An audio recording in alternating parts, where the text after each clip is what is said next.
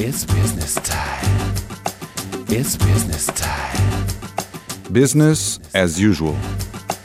Os protagonistas da gestão em destaque na RUC.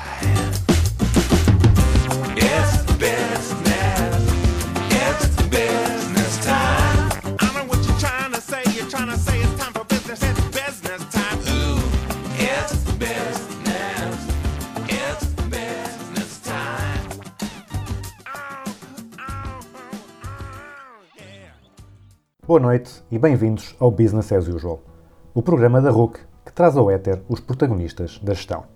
Eu sou António Calheiros e hoje, no 25º Business as Usual, precisamente no dia 25 de dezembro, trago-vos uma rica prenda. A convidada de hoje é Cristina Nogueira da Fonseca, uma Happyologist. E o que é uma Happyologist, perguntam vocês? Uma Happyologist é alguém que combina o contributo de diversas formações e diversos saberes. Ela estudou Sociologia, Psicologia, Gestão de Recursos Humanos, Neuropsicologia, Coaching, Programação Neurolinguística, etc., para ajudar os seus clientes, que são organizações e famílias, a serem mais felizes. Nesta conversa falamos de felicidade, de boas práticas para a promoção da felicidade, também de más práticas para a promoção da felicidade, essas devem evitar, e conhecemos melhor a Mayor of Happy Town, o conceito que ela criou para divulgar a sua atividade. Façam o favor de prestar atenção. Boa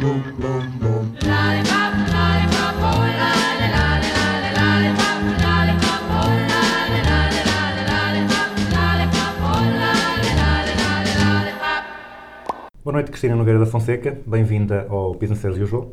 Boa noite, António. Obrigado pela disponibilidade eh, para estares connosco. Vamos começar por, eh, por falar de ti, saber eh, quem é Cristina Nogueira da Fonseca, quem é CNF. Tu chamas-te, ou intitulas-te Happyologist e a Mayor of Happy Town. Ora, como é que isso aconteceu? Como é que chegaste a esse cargo de tanto prestígio? Vou começar por te responder a quem é a CNF e optando já por utilizar um dos meus métodos de intervenção, que é um questionário maravilhoso, o VIA Survey, que não sei se tu conheces, mas é o, inventa o VIA Survey, que é o inventário das características humanas, portanto é um, é um teste muito aplicado em psicologia positiva e que nos diz quais é que são as nossas forças, ah, as nossas forças de personalidades mais, mais vincadas. E segundo ele, ah, a CNF é alguém que tem bastante sentido de humor, profundamente curiosa, com aquilo com um elevado nível de inteligência social, modéstia à parte, que tem um valente amor pela aprendizagem e uma grande capacidade de apreciar a beleza ah, e a excelência. Além disso, o que é que eu te posso dizer mais sobre mim? Eu tenho 30 anos já há vários anos, portanto, que é uma coisa muito importante. Sou, sou sportinguista, aliás, é uma coisa que nós partilhamos os uma dois. forte qualidade. E eu digo sempre que sou sportinguista com um significativo orgulho, não é? E que é uma prova vincada de que se há alguém que sabe sobre resiliência, otimismo e dedicação e persistência, sou eu. Aliás, tu partilhas destas grandes qualidades também enquanto, enquanto sportinguista. Orgulho é das primeiras coisas que eu penso quando falo em sportinguismo. É orgulho, não é? E resi- muita resiliência. Muita resiliência também. Depois, falaste em uma coisa que é muito interessante, que é o que é isto de uma happyologist. Eu tive uh, há, cerca de duas semanas o, prazer de ter sido entrevi- entrevistada para a Vogue, que é assim uma revista Uh. pequenina, uh, uh, uh, moda, moda, moda, e, e eles estavam muito interessantes, por- muito interessados porque nunca tinham conhecido uma happyologist, e então ficou ali, o que é isto uma happyologist? I'm going to meet with the happyologist. E tu, se tu fores ao LinkedIn hoje em dia, tu tens uma data de Chief Enthusiastic Officers, toda a gente tem um título, não é? Tens os People Mindshakers, tens os gurus da gestão, não é? Tens, muita gente tem estes títulos, mas nada disto te diz realmente o que é que as pessoas fazem. O que é que faz um People's Mindshaker? Tu imaginas alguém... Tu imaginas alguém que está ali e que vai para a tua empresa e vai abanar a cabeça das tuas pessoas. Isso não é mau. Isso não é bom, aliás. Tu sabes que quando abanamos a cabeça das pessoas, muitas vezes não saem de lá coisas muito boas. E o que é que faz um Chief Enthusiastic? Como é que tu imaginas? Com uns pompons de cheerleaders, quando chegam lá no... É uma possibilidade. certo? Não, não consegues perceber. Então, tu sabes o que faz um sociologist, sabes o que faz um sociólogo, sabes o que faz um psychologist, que é um psicólogo. Tu consegues identificar, não é? O sociólogo está ligado com a sociedade, o psicólogo com a psique, portanto, tu consegues perceber isto. E o happyologist está claramente ligado com a felicidade. É alguém que estuda a felicidade, é alguém que trabalha na felicidade, que promove a felicidade. Se nós traduzíssemos isto para português, em vez de ser psicóloga, seria uma felicitóloga. Portanto, algo, algo assim dentro, dentro deste contexto. É, Happyologist soa melhor. Happyology, mas felicitóloga também eu acho que também é bonito. Depois perguntaste-me como é que foi o meu percurso. o meu percurso foi muito, foi muito interessante. Ahm, eu, eu- este, este momento, o sítio onde eu, onde eu estou neste momento, eu sinto que aterrei aqui. Ah, mas aterrei positivamente, porque há muita gente que aterra em coisas nas quais não gostaria, não gostaria de, de aterrar. Eu, quando estive na, quando estive na faculdade, eu tive ah, o privilégio de poder estudar em várias, em várias áreas, Ahm, eu nunca me imaginaria a trabalhar nesta área, na área da felicidade.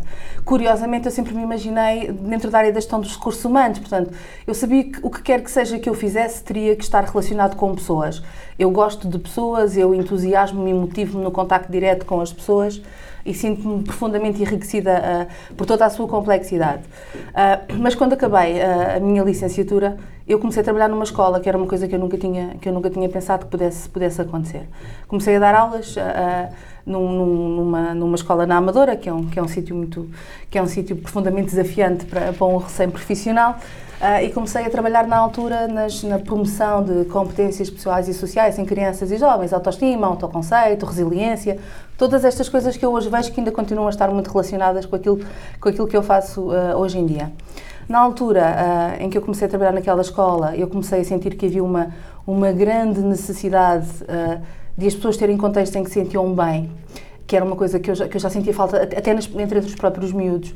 E surgiu ah, na altura uma associação que se chamou Quero-te Muito, que foi uma associação da qual eu fui presidente durante 10 anos.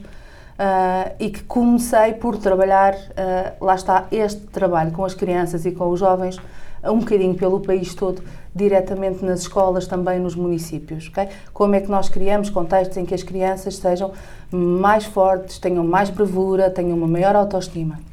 As coisas foram, foram acontecendo, ah, foram acontecendo um bocadinho, um bocadinho aí, e também trabalhar em escolas na que eu quero muito, fazia muito sentido que começasse a sentir a necessidade de trabalhar com as famílias, não é? escolas, famílias, e foi daí que surgiu ah, o Famílias Felizes, que foi a primeira vez que eu utilizei a palavra feliz ou felicidade no meu projeto. Foi aí que surgiu, ah, e aqui nós estamos a falar claramente em, em projetos de fortalecimento familiar. Na altura já, já comecei a trabalhar logo com o Ministério da Segurança Social para trabalhar com algumas famílias que necessitavam muito rapidamente de sentirem coisas boas, ah, de terem emoções positivas, sensações positivas, de atingirem objetivos.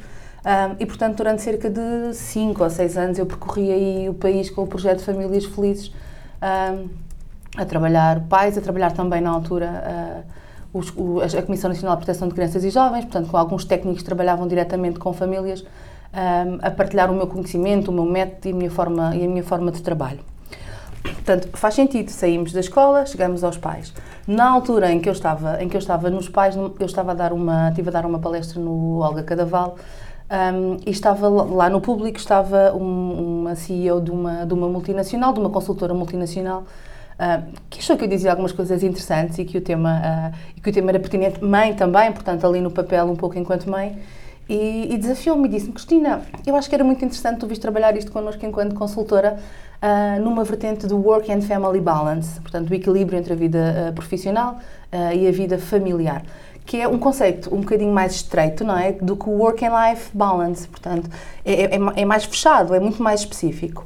E lá está, também fazia sentido. Portanto, eu já estava nas famílias, entrei nas empresas pela vertente e pela minha experiência no trabalho com as famílias. E eu, eu, eu tenho um bocadinho orgulho ah, neste, meu, neste meu processo. Ah, eu nunca deixei de fazer uma coisa para ir fazer outra ah, que não tivesse rigorosamente nada a ver. Eu sinto que fiz um caminho muito, muito organizado, muito pensado e muito sustentado pela minha experiência anterior. Portanto, foi sempre a experiência que eu tive Uma evolução lógica. foi sempre a experiência que eu tive naquela, na, na, na minha atividade anterior que sustentou a minha chegada ao, ao próximo passo. E lá está, e entrei nas empresas ah, dentro do Work and Family Balance.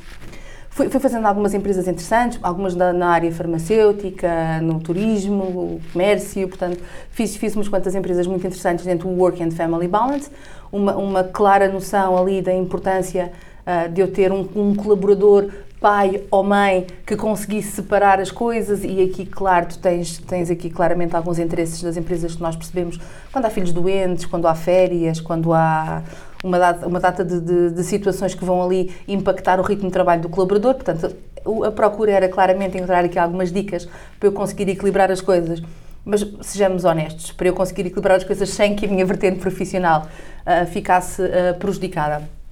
Depois, também num sentido, um, lá está, mais lógico, foi Cristina, não é tão giro isto que tu fazes aqui do work and family balance e porquê é que nós não vamos, porquê é que nós não fazemos isto também nas nossas equipas? Não é? Porquê é que não vamos trabalhar a felicidade dentro de um contexto, ah, dentro de um contexto empresarial, da própria empresa?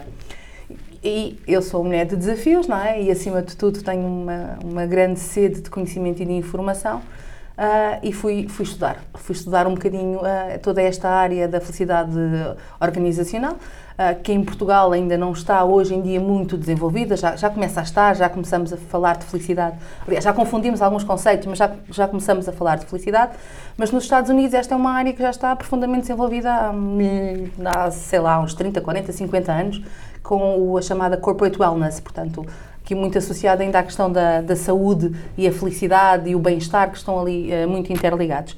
Portanto, depois foi, foi, foi exatamente isso, isso que aconteceu. Comecei a trabalhar eh, em empresas, comecei a, est- a estudar cada vez mais sobre a felicidade, sobre psicologia positiva, sobre neuropsicologia, ah, que, que acabei aqui por complementar com a minha formação também em gestão e em sociologia.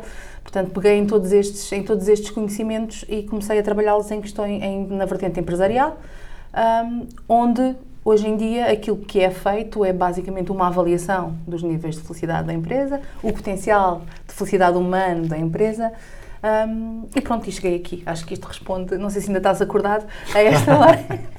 Hã? Mas, Hã? Sim, bem, sim, sim. exato. Bom dia. Bom dia.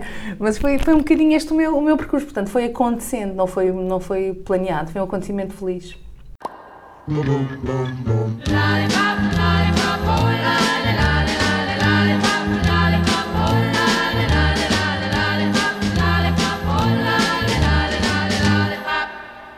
Tu falaste eh, em vários, várias escolas que estudaste, várias áreas. Sim.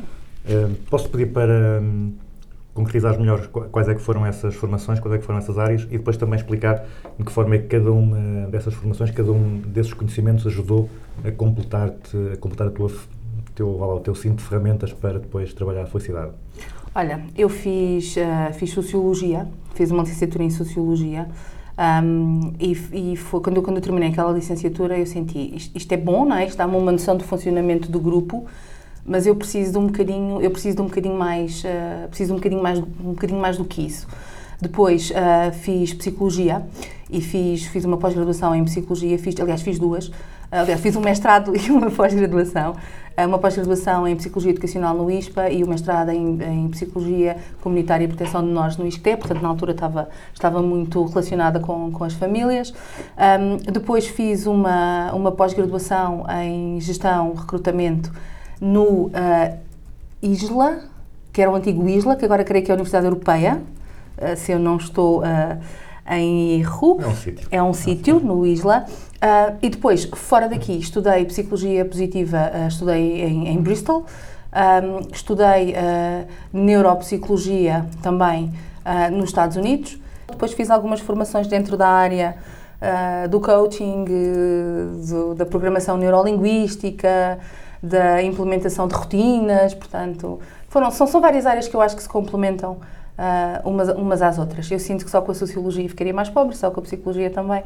Ah, neste caso é quase o comportamento, eh, o comportamento humano em sociedade, mas também percebes como é que a tua cabeça se organiza para que tu funciones em sociedade. Eu sinto que isto é, é- são profundamente complementares e dão-me uma base muito mais sólida para eu perceber muitas vezes qual é a abordagem que vai resultar melhor, não só com as pessoas com quem trabalho diretamente, mas também com, com as empresas. Não tirava nada do meu percurso profissional, do meu percurso académico. Se calhar a única coisa que eu não faria, porque sinto que me levou algum tempo e que eu depois não consegui pôr em prática, foi um curso de cake design que eu fiz há uns, há uns anos atrás, que de facto me levaram. que de facto levou algum tempo e eu depois não consegui, não consegui implementar. Ah, mas é sempre uma, uma competência útil e, e- interessante. Sobretudo nesta altura, para fazer a filhós.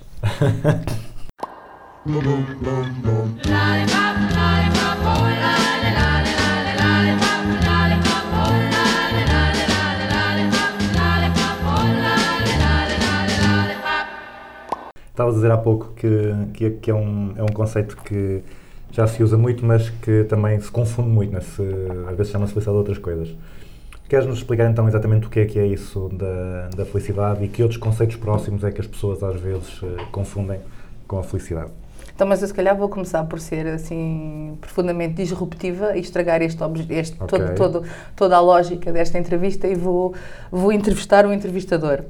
O que é que é felicidade para ti, António? Ui, Ah, não, não vai fazer perguntas. não né? vai fazer perguntas. É simples. O que é que é felicidade para ti? Quando tu pensas num- num- numa situação, num momento, pode ser um momento.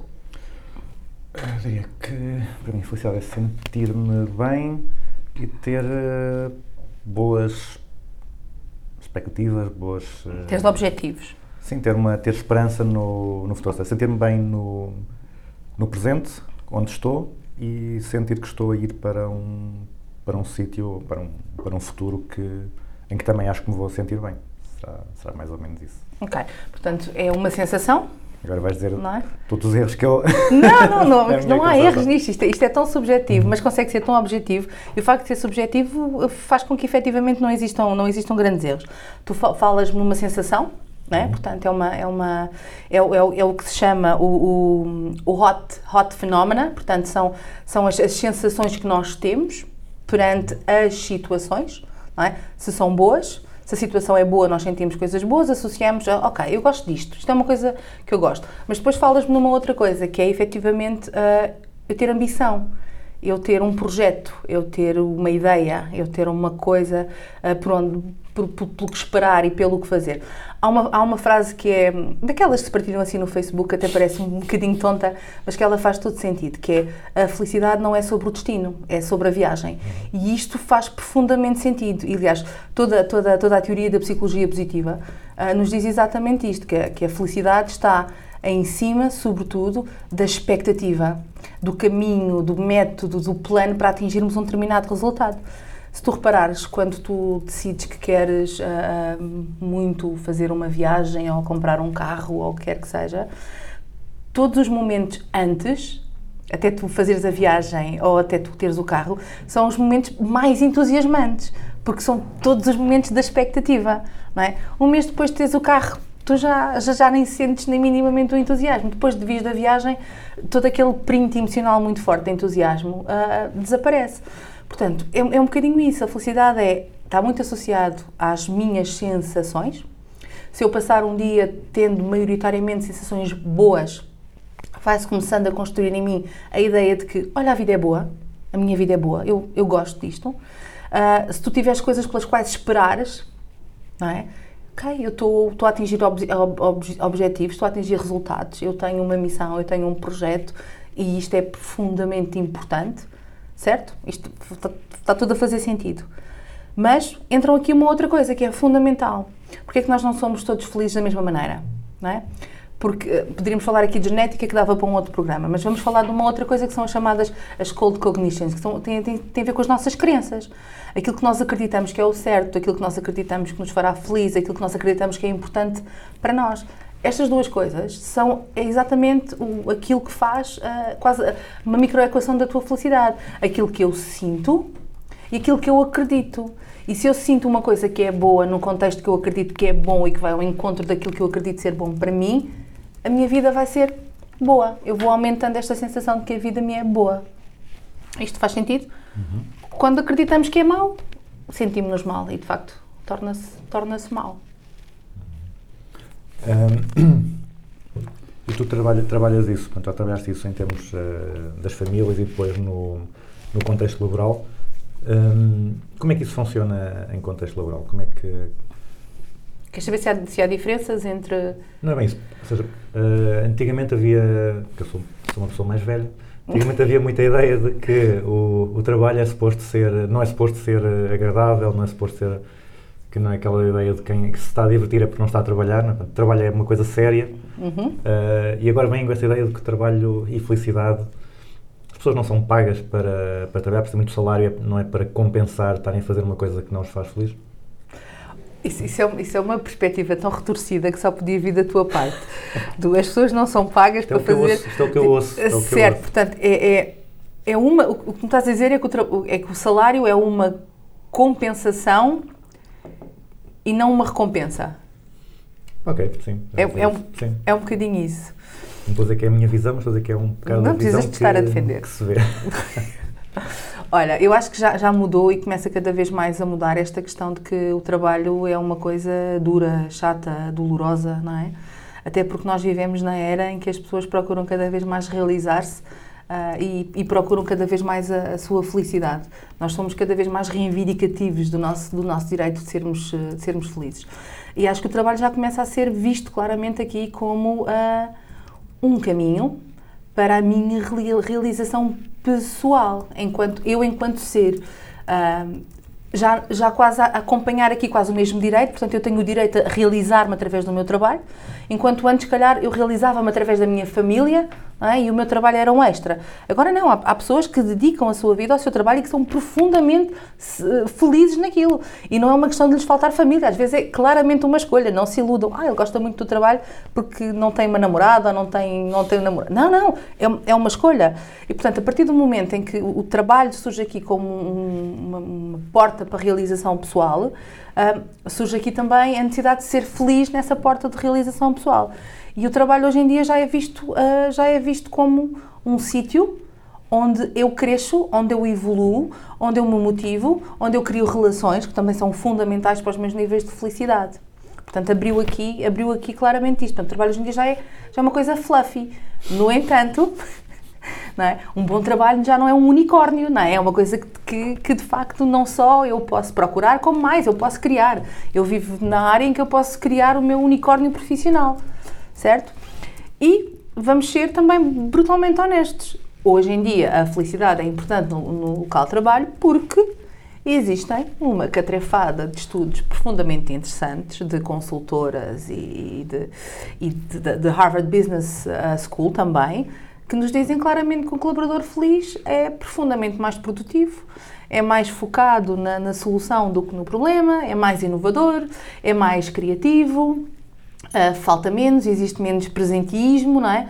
E entenda-se, uh, quando eu digo presenteísmo, significa eu, é quando eu vou para o trabalho e eu simplesmente vou lá, o patrão paga-me simplesmente bem bonita para lá, eu não vou lá fazer nada, mas vou lá, estou lá, estou com a malta, mas de facto não faço nada, há muito menos absentismo, há um turnover também significativamente menor, porque aquela empresa, eu tenho lá boas emoções. Eu gosto do que eu sinto lá dentro. Eu sinto que tenho objetivos. Tudo aquilo que tu me falaste que era importante para a tua felicidade.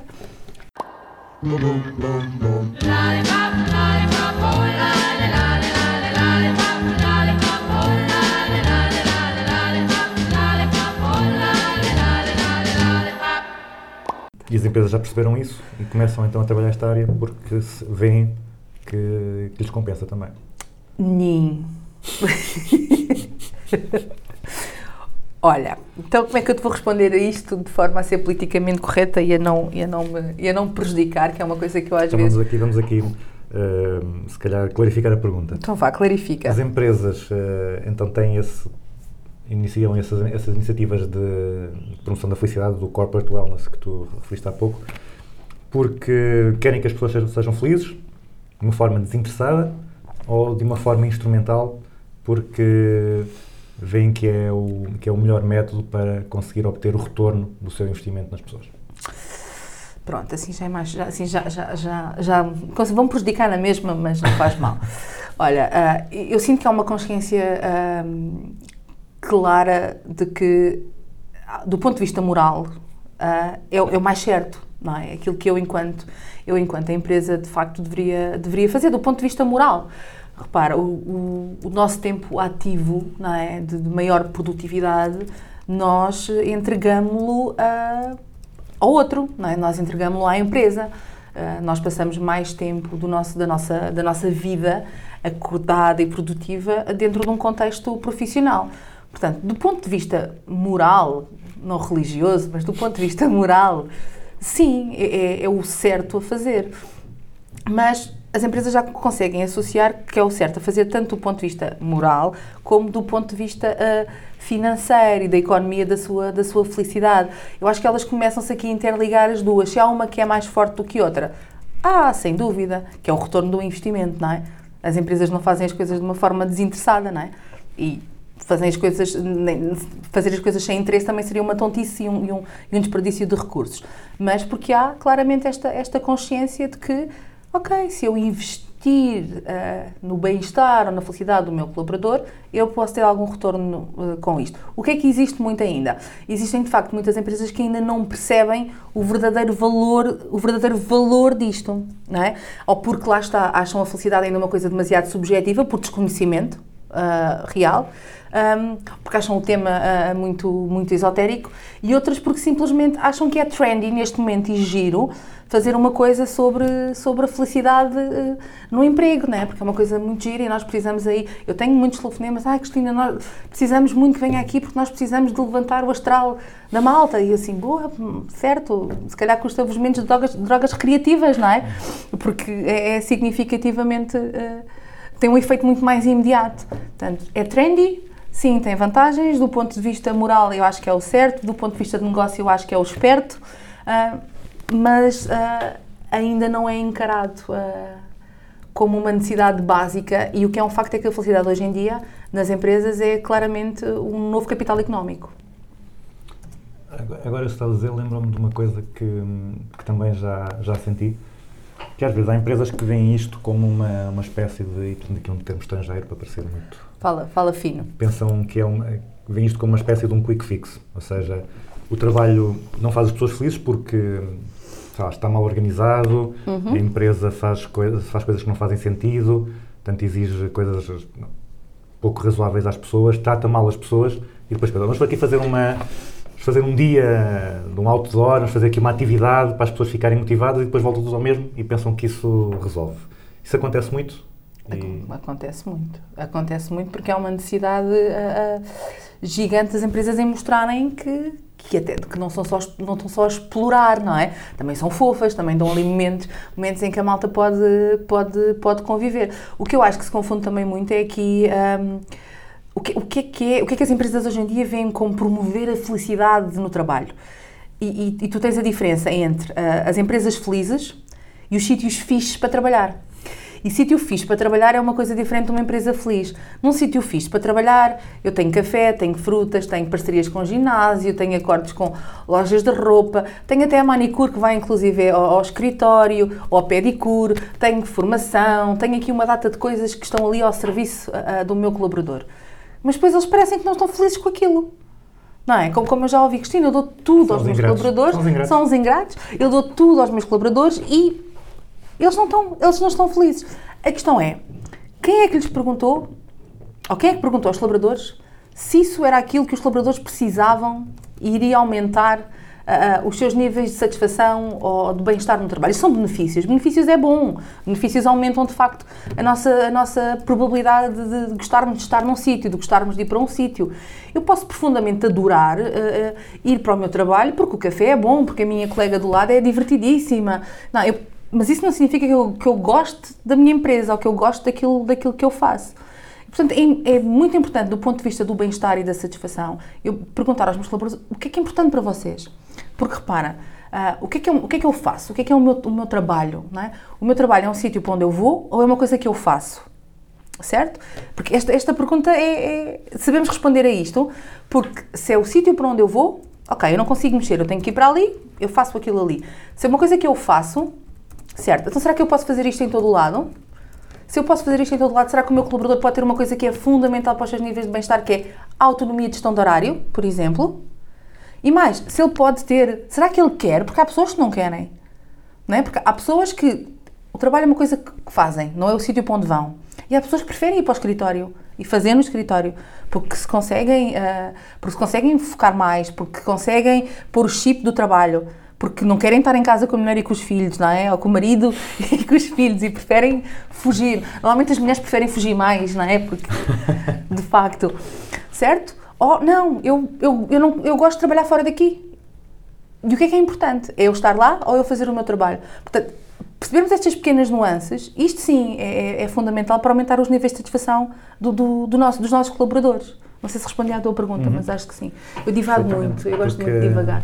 Não, porque isso, lá está, vem, vem já responder à, à pergunta que é muitas vezes as, as empresas não à procura do que é que devem fazer, não, quais é que são as boas práticas. dizer, E as boas práticas, pelo que estás a dizer, não, não, são coisas específicas a fazer, mas sim, mas antes essa preocupação de perceber o que é que faz sentido para, para cada pessoa.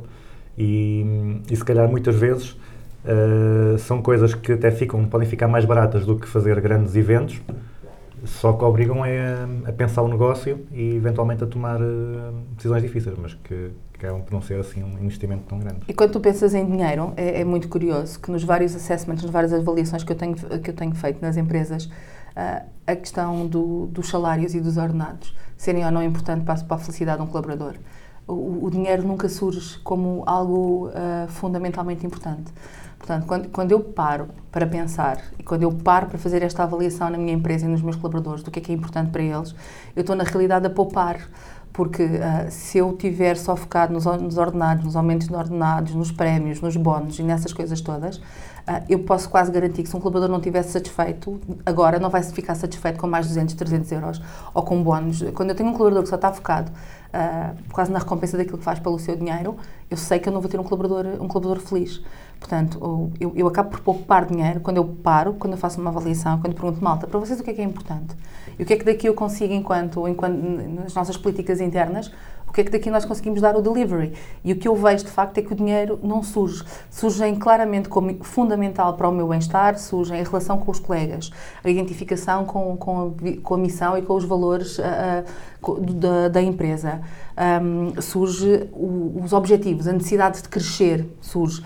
Surge também o trabalhar naquilo que gostam. As pessoas ah, identificam e têm maiores níveis de satisfação, obviamente, quando trabalham naquilo que gostam, mas quando têm orgulho naquilo que fazem quando há um propósito no seu trabalho, um conhecimento do seu trabalho. O dinheiro só surge nestas coisas quando de facto tudo o resto não está. Quando eu não tenho um sentimento de pertença, quando eu não tenho identificação, quando ah, eu não gosto daquilo que eu faço, eu não tenho orgulho daquilo que eu faço, aí sim surge o dinheiro como importante para eu ser feliz.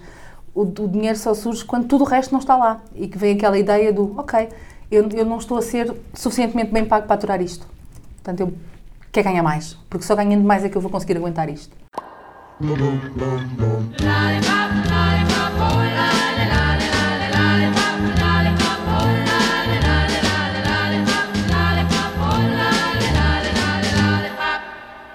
Os, os trabalhadores, as pessoas que trabalham na empresa, elas reagem bem a estas iniciativas ou começam com desconfiança, não querem, não querem lá ter ninguém a, a abrir-lhes a cabeça e a, e a pôr-lhes ideias, querem só chegar, fazer o seu trabalho e ir-se embora. Estás a falar sobre eh, todas estas ações e intervenções no conceito de felicidade. Olha, eu acho que primeiro há, um- há um- há um- há uma curiosidade. A primeira coisa é curiosidade, não é? Tipo, felicidade no trabalho, o que, é que isto, o que é que isto significa? Eu acho que eles vão sempre ver se não há daqueles balões em formas de animais, uns palhaços, uns contorcionistas, não é? Uma coisa assim, uma coisa assim desse, desse género. Primeiro há uma curiosidade. Eu acho que eh, em algumas empresas ah, os trainings são opcionais, noutras eh, as pessoas são convidadas eh, por e-mail a, a participarem e o que eu sinto é que aquelas que, que, que são, que, que podem inscrever-se e decidir se querem ir ou não, a primeira coisa é curiosidade. Depois vão, vão em busca do, ok, isto é giro, porque eu, de facto toda a gente quer ser mais feliz, não é? Toda a gente. Nós, se tu pensares qualquer coisa que tu queiras alcançar daqui a dois ou três meses, eu garanto-te que é porque tu acreditas que vais ser mais feliz se alcançares isso. Portanto, nós todos procuramos ser, ser, ser mais felizes, ou pelo menos, como às vezes alguns me dizem, pronto, eu se ficar assim já não fico mal, já estou remediadamente feliz, que não é uma coisa, que não é uma coisa má. Portanto, tens a curiosidade, tens o interesse pelo tema, mas depois tens claramente uma, uma, uma desconfiança. Desconfiança que eu já sentia quando trabalhava, por exemplo, o Work and Family Balance, não é? Há sempre aquela ideia de lá vem aqui alguém dar-nos umas dicas, não é? Ou basicamente dar-nos informação para a empresa nos poder sugar, ah, sugar mais, não é? Levar-nos levar a alma, deixarmos aqui a alma.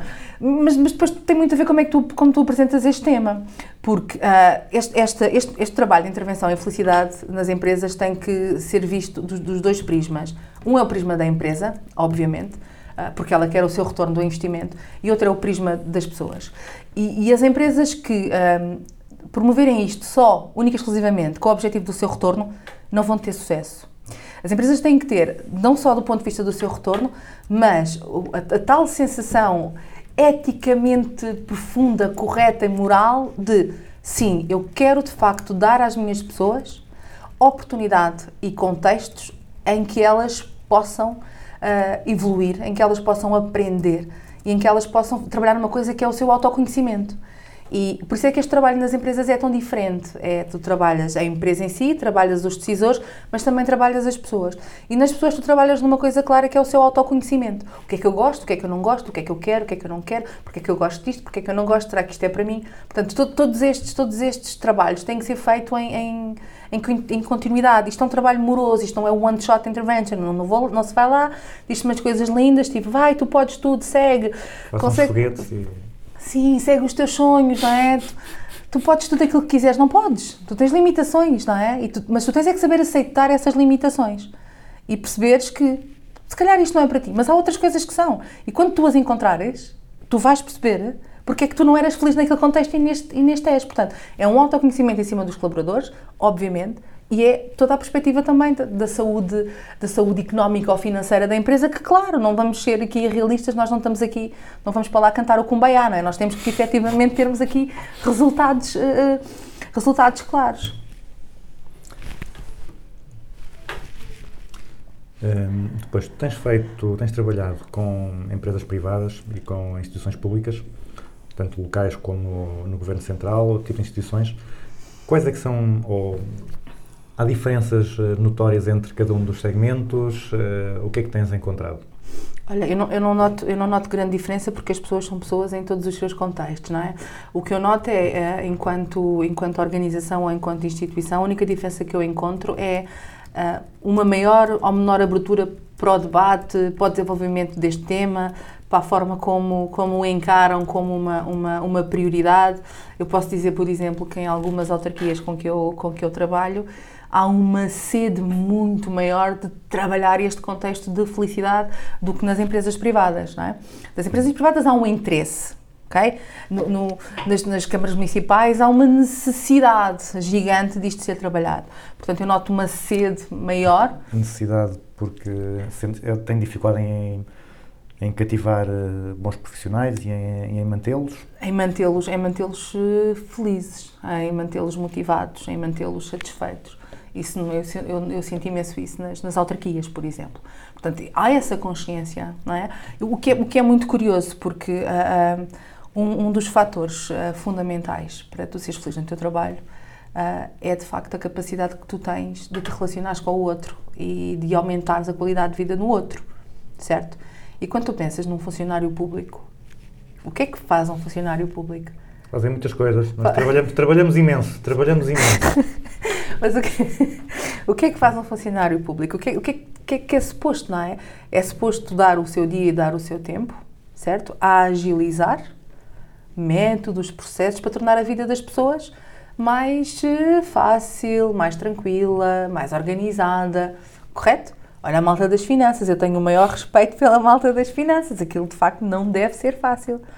Mas curiosamente, lá está, e o contacto com o público, não é? Portanto, é acrescentar qualidade de vida ao outro, é contactar com o outro, que é, que é aquilo que a maioria dos funcionários públicos de facto fazem, mas no entanto, segundo os, os dados do ano passado, do Happiness Works, eram os, os funcionários mais infelizes a nível nacional. Portanto, é normal que quando tu tens esta, esta consciência, e tu tens, tu vais a uma repartição de finanças e tu tens esta consciência, não é? Eu tenho vontade de abraçar aquelas pessoas, por favor, não é? Tu tens, tu tens essa consciência. Ah, quando tu tens essa consciência, quando tu sentes, é normal que haja uma sede muito maior e que haja uma, uma crença de que isto é verdadeiramente importante nestas instituições, não é? nestas organizações, nas autarquias, do que nas empresas privadas que sim, é importante, é giro, mas, mas nós temos logo contextos completamente diferentes. Tens objetivos, tens promoções, tens evolução de carreira, em cima de meritocracia, pelo menos acreditamos nós, não é? Portanto, estes dois contextos são, são muito diferentes. Ah, Mas depois entramos em cada um dos contextos e temos pessoas, e as pessoas são, são todas iguais. Quer dizer, salvo seja, mas querem todas a mesma coisa, querem todas sentir que pertençam, querem todas ter uma boa que pertencem, querem todas ter uma boa relação, querem, querem todas evoluir, querem todas crescer, não é? Portanto, nas pessoas não sinto diferença, sinto de facto nos organismos, sim. Há pouco então estávamos a referir que não havia boas práticas, era sempre, dependia sempre da organização para a organização, mas do, do que tens visto, pensando em piores práticas, quais é que são os maiores erros que, que as organizações eh, cometem quando vão com aquela, às vezes, lá está, com boa intenção, é de querer eh, promover a, a felicidade nos trabalhadores, mas fazem coisas que têm um efeito contrário. Quais é que são, assim, esses, esses Olha, maiores disparates? Vamos, vamos, vamos sempre pensar na questão dos benefícios, não é? Porque eu sinto sempre que, que, que, a, que, a, que a felicidade nas empresas ainda está muito ah, associada ao facto de quanto mais benefícios eu der aos meus colaboradores, mais eles vão ser felizes. Ah, tens coisas, por exemplo, quando, como teres uma, ah, uma empresa que tem, tem maioritariamente ah, um recrutamento muito, muito jovem, não é? E depois grande parte dos seus benefícios estão em descontos ah, em colégios ou grande parte dos descontos estão virados, eh, as parcerias estão viradas para os colaboradores com famílias, não é? Tens coisas eu acho erradas, tens empresas que no, no Natal só dão, dão, dão- só dão prendas aos, aos, aos, aos, filhos dos colaboradores, não é? Então e eu que não tenho filhos? Então tens aqui uma data, tens aqui uma data, de, uma data de coisas que estão muito centradas, o que eu sinto é os benefícios não, não estão adaptados a mim. Imagina, eu tenho uma mega coffee station. Pá, eu não bebo café. Cafeína faz mal. O que é que há para mim? Fazer o quê? Tenho que levar o meu, o meu terminho de, de chá de casa, não é? Portanto, tu tens, tens uma data de coisas que são muito, muito generalizadas e são pouco pensadas ah, no, seu, no seu colaborador. Não sei, não sei se me estou a fazer entender, mas ah, e tem- tens isso, tens... ah, Tens, por exemplo, tive- tivemos, tens outra empresa em que ah, os, os, os prémios são, são pagos em viagens. ok? Em viagem para o colaborador, para a equipa. Mas depois tens grandes chatices, porque depois vais de viagem com a tua colega de equipa e a tua mulher fica em casa, não é? E se calhar eu prefiro o dinheiro, eu percebo a história. Então, mas nós estamos a oferecer uma viagem e vocês não querem. Certo, mas estão-me a oferecer uma viagem, mas estão-me também a oferecer uma data de chatices em casa, não é? Se calhar eu prefiro o dinheiro. Temos uma data de coisas que eu acho que são muito mais pensadas ah, pelos decisores e muito pouco ah, questionadas ah, às pessoas que vão beneficiar disso. Faz sentido. Obrigada.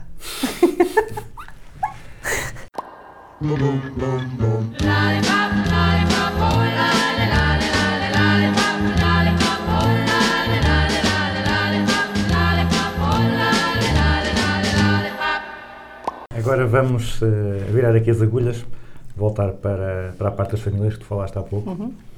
Portanto, também trabalho então com, a- com as famílias. Que famílias é que procuram o teu apoio? O, que, que objetivos é que trazem? O que é que, o que, é que elas querem que tu, que tu ajudes a resolver? Olha, eu eh, tens, tenho, tenho um bocadinho de tudo, não é? Tens famílias que ah, estão muito cansadas ah, e lá está, não se sentem felizes. Quer seja por uma questão, às vezes, sabes, de rotina, de circunstância de vida. Tens também famílias e mães e pais que não se sentem felizes com a sua parentalidade no geral, que é uma coisa significativamente complicada, não é? Porque lá está, António, como eu te disse ainda há pouco, é uma questão das crenças e das emoções. Quando eu tenho uma crença que a parentalidade é uma coisa bonita e eu me imagino a, com a minha filha a escovar-lhe o cabelo num momento de bonding, não é grande. E às tantas, quando eu começo a escovar o cabelo, a realidade parece que aquilo é um momento à exorcista, não é? As minhas, as minhas crenças não é? e a minha realidade são tão diferentes que as minhas emoções associadas à minha realidade são más. Isto, isto faz sentido. E o que eu tenho são maioritariamente pessoas que ao longo dos dias que vão passando vão tendo uma sensação de que a vida é desgastante, que não estão a conseguir ter recompensa, que não estão a conseguir valorização, que estão a dar, dar e dar e que não estão a conseguir obter o retorno efetivo. Então tu tens de trabalhar nisto, tens de trabalhar na questão das crenças, que é fundamental. E isso é uma questão tão simples como, ok, porquê é que tu quiseste ser pai ou ser mãe? É? e porquê? E as pessoas não me sabem, não me sabem responder a isto. A, a única, a, única, a única resposta que eu aceito para se nós não tivermos umas grandes competências parentais é, epá, aconteceu.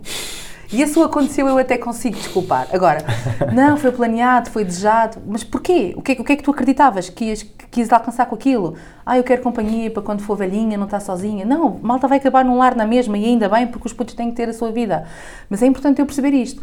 E eu o único objetivo que, que não vai ser ah, defraudado, defraudado, defraudar também é bonito, vem, vem tirar a fralda, lá está a parentalidade. O único objetivo que não vai ser é quando eu disse, não, eu quis, eu quis ter um filho para crescer e para aprender. E isso eu garanto que vai acontecer. Agora, moldar, ter experiências lindas de bonding, isso, isso não é de todo garantido. Portanto, lá está, as crenças que eu tenho associadas à parentalidade, o que eu vou sentir e aquilo que na realidade acontece e depois as minhas emoções. Isso é muito. E eh, tu estavas a dizer das famílias estarem muito cansadas também, porque hum, é, é muito. Por vezes a, a vida não está. não tem a vida organizada para conseguir conciliar as coisas. ou Vêm, como estavas a fa- a falar ao início, se calhar pensam que para ser feliz têm que fazer muitas coisas e então enchem tanto a, tanto a sua vida profissional e, e pessoal que acabam por. Andar. Então, eu estou a fazer tantas coisas e não, e não sou feliz. Eu acho que há uma- necessidade muito grande de dar, sobretudo aos miúdos, o maior número de experiências possíveis, não é?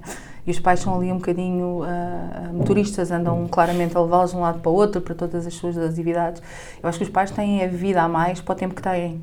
Ah, e, há, e há claramente esta necessidade de eu não quero perder uma oportunidade. Nós vivemos num mundo que nos diz não percas a oportunidade.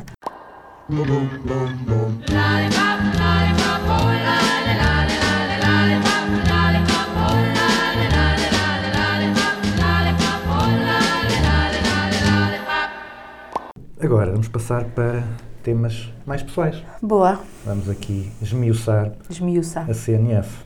O que é que tu fazes para promover a tua própria felicidade? Como? ok. Não, como, mas além, além de comer, eu acho que uma das, uma das minhas características mais fortes e que acho que me ajuda imenso de forma quase que a felicidade seja muito instantânea é ah, a minha gratidão. Eu tendo a ser uma pessoa muito, muito grata. ah, e também, como te disse ao início, tenho uma, ah, ainda preservo uma, uma grande capacidade de me maravilhar com o mundo. Eu fico feliz com coisas, com coisas simples. Eu sou daquela shanti-shanti que gosta de ver o dia a nascer, que se vê uma, uma flor sozinha no meio do campo, fica a olhar e diz tão bonito, não é? Ah, portanto, eu ainda tenho essa capacidade de me maravilhar com as coisas, com as pessoas, com os pequenos gestos. Eu acho que isso faz com que eu não tenha, ah, com que eu não tenha conscientemente de fazer alguma coisa todos os dias para ser, ah, para ser mais feliz. Ah, eu sinto, obviamente, que quando estou num ponto de maior, de maior desgaste, ah, eu sinto que eu tenho que encontrar, de facto, aí de forma mais consciente, um- uma atividade ou qualquer coisa. Ah, eu gosto de caminhadas, ah, gosto, gosto, gosto de viajar, gosto de ler e, portanto, eu procuro muitas vezes, quando sinto, ok, precisas de te reenergizar, eu vou à procura dessas coisas que eu sei que, me- que eu gosto de, de fazer, nomeadamente comer. O vinho também é muito, o vinho também é muito bom. Portanto, eu tenho essas coisas de SOS claramente prontas. Hum, aqui, não, não, não dando ideias, não vamos agora estar aqui a sugerir às pessoas que, que comam ou que façam caminhadas ou que Sim, acordem todos os dias para ver o nascer do sol, mas o que é que as pessoas podem, e não, não roubando aqui também demasiados segredos à tua atividade, não é, para, depois também têm que contratar para isso, mas o que é que, o que, é que, as- o que é que tu recomendas que as pessoas façam para perceberem, para encontrarem esse, essas pequenas coisas que serão, que serão capazes de as fazer mais felizes? Olha, eu acho que a primeira coisa que as pessoas têm que, que pensar é o que é que elas acreditam que as fará felizes. Não é? Começamos por aí. O que é que tu acreditas que te fará feliz? E depois acho que tens ah, de perguntar porque é que eu acredito que isto me faz feliz ou porque é que eu quero isto. E quando eu tiver uma, uma, uma, uma boa resposta a esta pergunta, não é? porque é que eu quero isto? Eu quero isto porque eu sinto que vou crescer, que vou evoluir, que vou aprender coisas novas, ahm, o que quer que seja. Eu tenho que pensar, ok, então deixa-me olhar, imagina, eu quero ir, eh, eu sinto que a minha vida vai ser mais feliz se eu viajar uma vez por ano. Ok, eu tenho que perguntar porquê. Porquê uma vez por ano? Porquê não duas? Não é? Eu tenho que pensar, ah, eu, sou um, um- eu, sou, eu sou muito realista. Eu não tenho dinheiro para ir mais do que uma vez por ano. Portanto, eu vou conseguir ser feliz com esta viagem uma vez por ano e vou aproveitá-la de facto ao máximo. Portanto, e eu quero viajar uma vez por ano. Ok, porque acredito que isso me fará mais feliz. Então eu tenho que pensar, o que é que é preciso acontecer para eu viajar um mês por ano? Ok, O que é que eu preciso saber? Preciso saber para onde é que eu vou, quanto dinheiro é que eu vou gastar, não é? o que é que eu vou precisar. Preciso planear ou não, dependendo se nós somos turistas, se nós somos exploradores, não é? Mas preciso de, de planear ali grande parte da minha viagem. E depois tenho que fazer uma coisa tão simples como aprender a fazer planos consoante os meus objetivos. Porque, como disseste bem ao início, a felicidade está em cima dos nossos objetivos. Portanto, eu vou tendo sempre pequenos objetivos, mas eu tenho que pensar porque é que eu, porque é que eu quero aqueles objetivos. Se me faz sentido. Se é por causa dos outros, não vale a pena. Se é por causa de mim, go for it, segue em frente. Depois tens que fazer um plano. Tal como tu fazes um plano ah, quando queres fazer uma dieta ou quando queres perder peso. é? Tu sabes que tens que dar determinados passos para o fazer. Se não deres, vais estar continuamente na tua felicidade adiada. Vais ter continuamente uma ideia na tua cabeça que nunca há de realizar. Vais aumentando, consoante o tempo vai passando, vais aumentando a tua sensação de insatisfação para com a vida, porque tens aquilo lá na cabeça há dois, três anos e nunca conseguiste realizar aquilo. Parece que é ali um sonho continuamente adiado e se não conseguiste realizar aquilo que é uma coisa tão simples, vai ser muito mais difícil tu realizar as outras que são muito mais, muito mais complexas. Portanto, o desafio é pensar porquê. Porquê que eu quero isto? Porquê que eu quero perder peso? Não é? Ah, porque eu quero ficar mais atraente para os outros. Certo, mas quem é que te garante que a maneira como tu vais ficar é atraente para os outros? Tu tens é que querer ficar atraente para ti, não é? Portanto, pensar nisto, como é que eu faço isto, quando é que eu faço isto, e um plano. E perceber uma coisa fantástica que é se aquilo que eu quero é de facto aquilo que eu vou conseguir ter, porque isso também é importante. Porque eu posso ter um sonho, um objetivo que na realidade eu não tenho e se calhar nunca vou ter contexto para conseguir realizar. E isso também é importante saber uh, o mais cedo possível, não é? Porque eu estou a, estou a evitar uma frustração contínua. Portanto, pensem se aquilo que vocês querem é algo de facto que nós que vão conseguir realizar e como. E depois sigam em frente. Estou aqui a processar e somos cabeça do processo bem. Processam. Porque tem a ver com uma coisa interessante que estava a dizer. Estava a falar de, por exemplo, comer, de querer perder peso. Às vezes há essas inconsistências. Estás a dizer isso para mim por algum motivo em especial? Falaste Ah, não sei quantas pronto. vezes. Não, pensei que fosse uma dica. Estamos no Natal, tá? Ah, ah, e por vezes as pessoas têm essa, têm essa dificuldade em, e como falámos ao início, né, o, a felicidade tem, tem o presente e tem o futuro. né? Às vezes as pessoas têm essa dificuldade em conciliar os objetivos do futuro com, com, os com aquilo que lhes dá a felicidade no, no presente. E pelo que eu percebi, aquilo que estavas a dizer, esse planeamento ajuda a que isso funcione melhor. Se a pessoa tiver, tiver a noção do que está a fazer agora, uh, vai, ter vai fazer mais feliz no futuro, está, num, está enquadrada num plano, num caminho, e se calhar ajuda a que as decisões do dia a dia sejam mais fáceis e a, e a pessoa acabe por, uh, por entrar num ciclo, num ciclo virtuoso e não num ciclo vicioso de fica frustrada e acaba por uh, descarrilar ainda mais. Depois enco- acontece outra coisa, que é a tal dificuldade de nós adiarmos a recompensa, não é? E nós, nós necessitamos da recompensa, da recompensa imediata. Ah, e quando tu adias a recompensa, se fores uma pessoa que, ti- se tiveres uma baixa autoconfiança, ah, tu não vais conseguir ter a motivação necessária para projetares o teu objetivo no futuro. Não é? Porque tu tens por, por ti uma, uma baixa confiança, tu não acreditas que consegues determinadas coisas, não as conseguiste até agora. Portanto, por isso é que é difícil tu ah, vincular-te ah, a objetivos num, num futuro.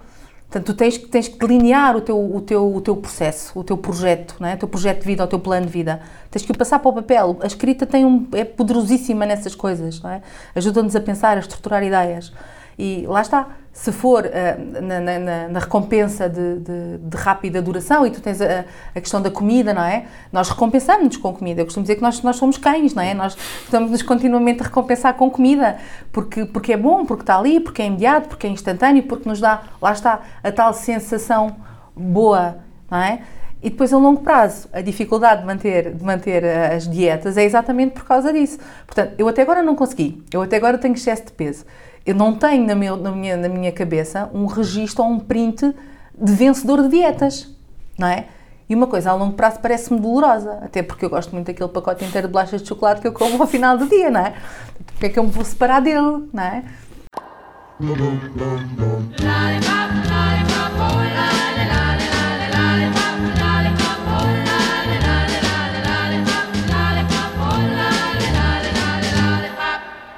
Então agora vamos passar para a parte final do programa, para, para, para não estar a abusar do teu tempo. Vamos fazer aquilo que eu chamo a grelha fixa, que são as Sim. perguntas que são iguais para todos os convidados. E a primeira pergunta é, eh, uma empresa ou um guru, ou uma empresa e um guru, que tu admires alguém, alguém ou alguma empresa que tu achas que, que faça coisas que te inspiram, que, que tu vejas como um bom exemplo.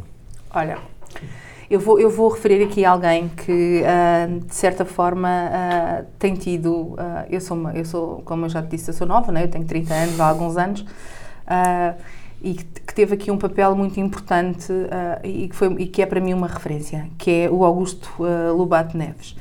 Ah, o Augusto Lobato Neves teve, teve um percurso nesta área dos recursos humanos absolutamente extraordinário. Aliás, o percurso dele tem muito mais anos do que eu tenho de idade. Um, e ele é, é hoje, o, para quem não conhece, é hoje o CEO da Escola de Negócios de Lisboa, é também CEO da editora RH, de, Recursos Humanos, uh, e eu admiro profundamente pela sua en- entrega às pessoas, pela sua generosidade, pela capacidade gigante que ele tem de abrir portas e de encaminhar pessoas. Ele é um facilitador de caminhos, dos mais generosos que, que eu já conheci. Ele foca-se claramente nas, nas, suas, nas suas pessoas. Eu considero-me uma das suas pessoas. Ele teve, teve a capacidade de ver aquilo que eu gostava, a- a- de me orientar, mas com uma generosidade tremenda que eu me lembro pouco de, de ter visto nesta, nesta área desde que trabalho nela e eu tenho de facto que o referir porque ele para mim é um, é um exemplo e sendo um exemplo, não é só para mim, que é uma coisa que eu acho fantástica, todas as pessoas a quem eu falo do, do Lobato Neves ah, o referem como um ser humano ah, exemplar. E eu acho que para tu gerir pessoas, para tu estares nesta área das pessoas, tu tens que ser uma pessoa, um humano, verdadeira, verdadeiramente. E ele é um, ele é um recurso, mas ele é um recurso super humano. Portanto, ele é super humano. Portanto, tinha que ser. E um beijinho para ele ah, de muita gratidão ah, por tudo aquilo que ele tem feito por mim. Ok. Ah, segunda pergunta. Um livro que toda a gente devia ler. Pode ser técnico, pode não Isto ser é um grande clichê, mas eu gosto muito do Príncipezinho. Eu, eu acho que o Príncipezinho é dos meus livros preferidos. Ah, ah, E eu sou daquelas pessoas que dizem aquelas coisas, ah, o Príncipezinho, tu podes ler em várias fases da tua vida e vais sempre interpretá-lo de maneira diferente. É verdade. O Príncipezinho é, é, é fantástico sobre a nossa capacidade de interpretarmos as coisas, sobre a nossa capacidade de nos relacionarmos com pessoas, sobre a nossa dificuldade muitas vezes em libertarmos das coisas. Portanto, leiam muito o Príncipezinho. Ok.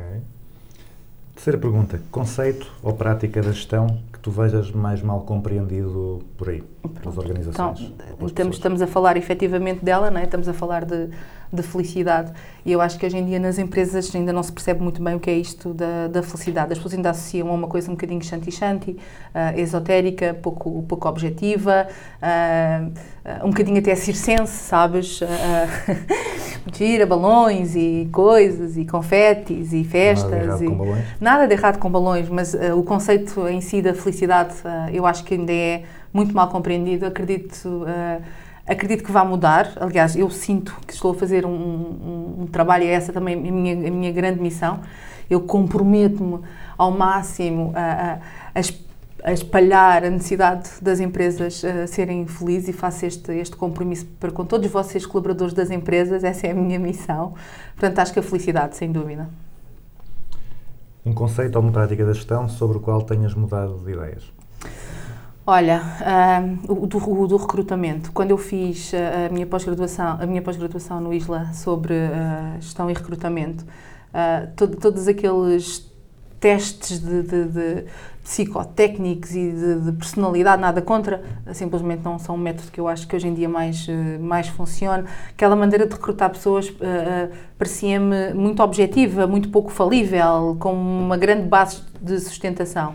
Ah, E eu acho que nós andamos claramente a recrutar mal, mas perdoem porque esta não é de facto a minha área. Eu sinto que nós não estamos a recrutar as pessoas ah, ah, para a felicidade, se bem que se, que se pode dizer.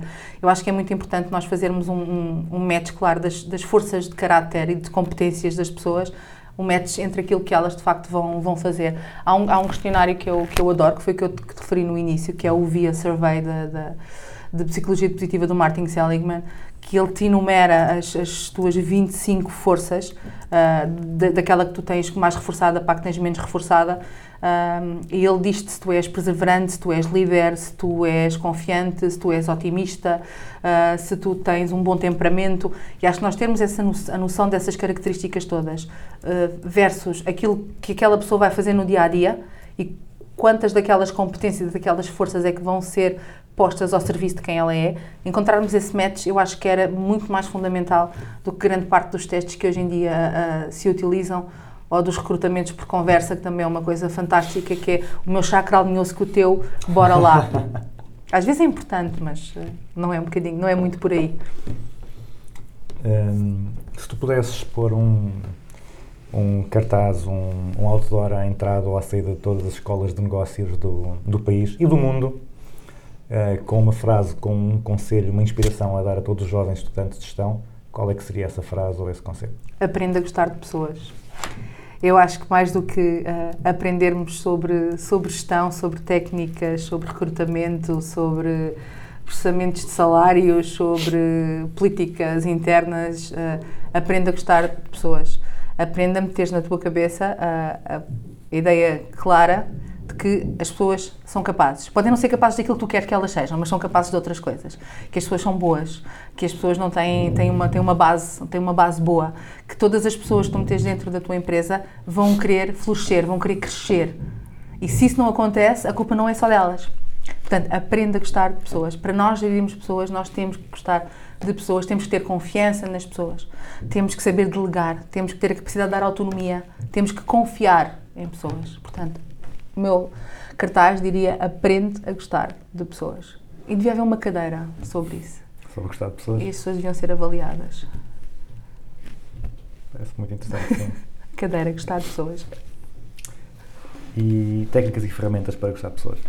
Para parecer, para parecer mais objetivo. Técnicas e ferramentas para gostar de pessoas. Sim, isso é, isso é um facto. Já há técnicas e ferramentas para encontrar o amor, porque não para gostar de pessoas, não é? Para encontrar coisas, não interessa. Certo. Ah, e finalmente, uma música para concluirmos o programa através da magia da rádio. Olha, isto foi, foi significativamente difícil a questão da música, pensar numa música. Ah, Eu pensava que seria não. facilmente, obviamente, o, happy do, do Não, pois, lá está, o Happy do Pharrell, vocês clichê, estavam à é? Era muito espera, mas não, mas não. Por acaso, quando eu disse assim, quando eu pedi, pedi uma sugestão, tens lá uma música para. O que é que tu achas? Tem a ver comigo? E depois mandaram-me um Happy e eu disse, não, pá, isso é too much. Ou, ou, ou too less para aquilo que eu quero. Olha, hum, eu, tive, eu tive em dúvida uma banda que eu gosto muito, que são os DXX, que é uma das Uhum. minhas bandas preferidas, mas acho muito comercial. E então, recentemente, deparei-me com uma música da Mapei, que se chama Don't Wait, e eu gosto muito da, da, da mensagem. ah, que fala ah, imenso da, da importância de nós nos termos ah, uns aos outros, de nós termos amigos uns dos outros, e que fala também imenso do não esperar. Não esperar por A, não esperar por B, não esperes.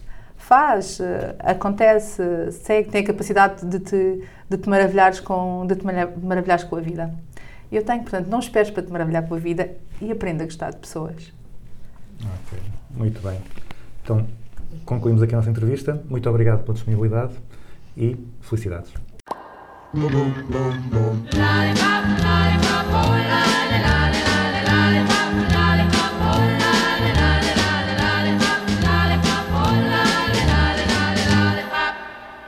E assim concluímos o 25º Business as Usual com Cristina Nogueira da Fonseca. A equipa do Business as Usual deseja a todos os seus fregueses e amigos um santo e feliz Natal. Nós regressamos em 2019. Até lá, fiquem com Don't Wait de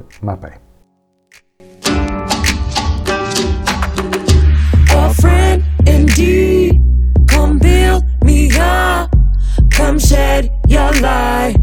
It makes me shine. The message, don't you ever forget it.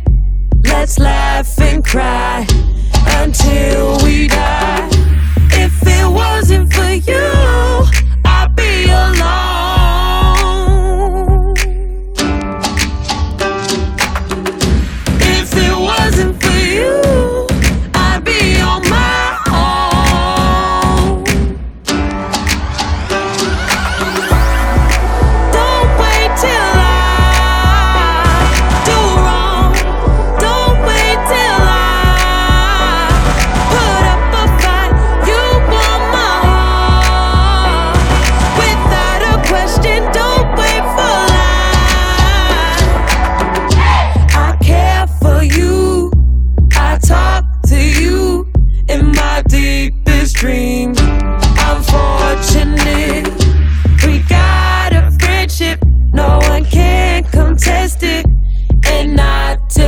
I respect.